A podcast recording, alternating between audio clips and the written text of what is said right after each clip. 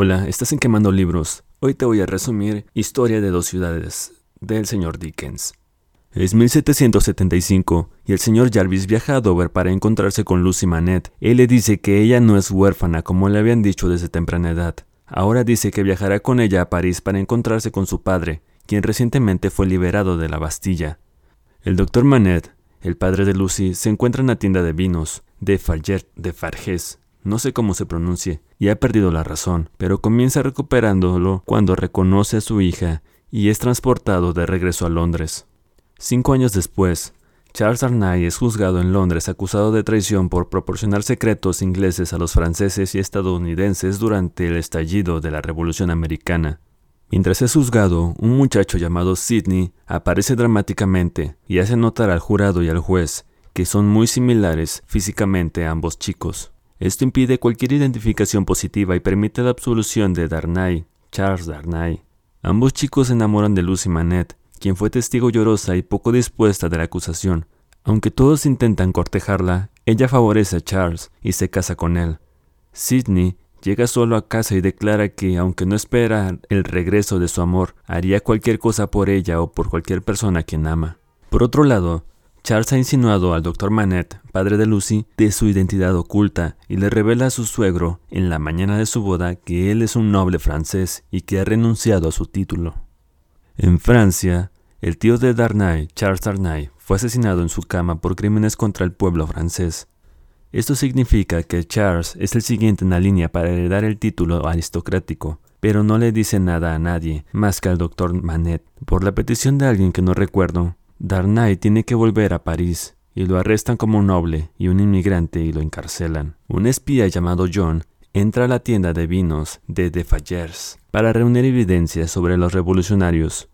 No revelan nada prácticamente, aunque Madame de Fayette está tejiendo una lista de aquellos a quienes ella y los otros revolucionarios pretenden matar.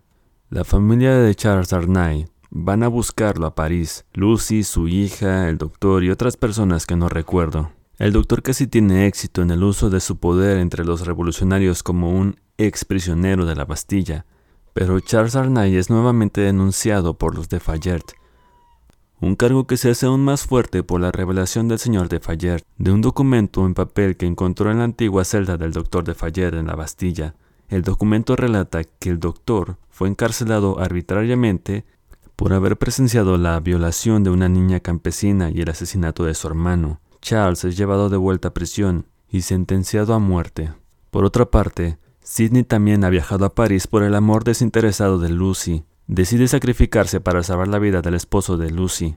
Obliga al espía John a reconocerlo como alguien más. Sidney escucha a los de Fayette discutiendo sobre un plan para matar a la familia de Lucy y se da cuenta de que Madame de Fayette es la hermana sobreviviente de la niña campesina que fue violada y del niño que fue asesinado. Sidney hace arreglos para que la familia de Manette se vaya de inmediato. Sidney utiliza su influencia y su astucia para poder lograr entrar en la celda de Darnay Charles o Charles Darnay. Droga a Charles e intercambia lugares con él. Así Charles es llevado afuera de prisión en un lugar seguro. Mientras tanto, los de Fayette llaman a la puerta de Lucy para arrestarla, pero los Manette ya han huido muy lejos, a un lugar muy seguro. En cambio, se enfrenta con otro personaje que no les mencioné y accidentalmente muere a manos de ella con su propia arma. Charles Arnay se encuentra con los Manet en Londres y a salvos. Sidney muere en el lugar de Charles, en la guillotina, satisfecho con el conocimiento de su buena acción. Fin. Esto ha sido el resumen de Historia de dos ciudades. Es una de esas pequeñas joyas de la literatura que no solo trascienden a su tiempo en lo artístico, sino también en lo social, en lo político, y a mí, incluso en lo ético, lo moral. Y bien, si pusieron atención, la historia está ambientada en Londres y París, ahí están las dos ciudades. Y no solo eso, está ambientada en el siglo XVIII, durante el Londres de Jorge III y el París revolucionario. Y si eres un fiel seguidor y te preguntas por qué estuve narrando todo el tiempo de esta manera, lo hice porque sí, se me antojó. Y ya, pues nada. Recuerda suscribirte, darle like y seguirme en todas partes. Solamente aquí. Y en Instagram, zip. Nos vemos en un próximo resumen de Quemando Libros. Oh, y un saludo para mi amigo Texon. Hola.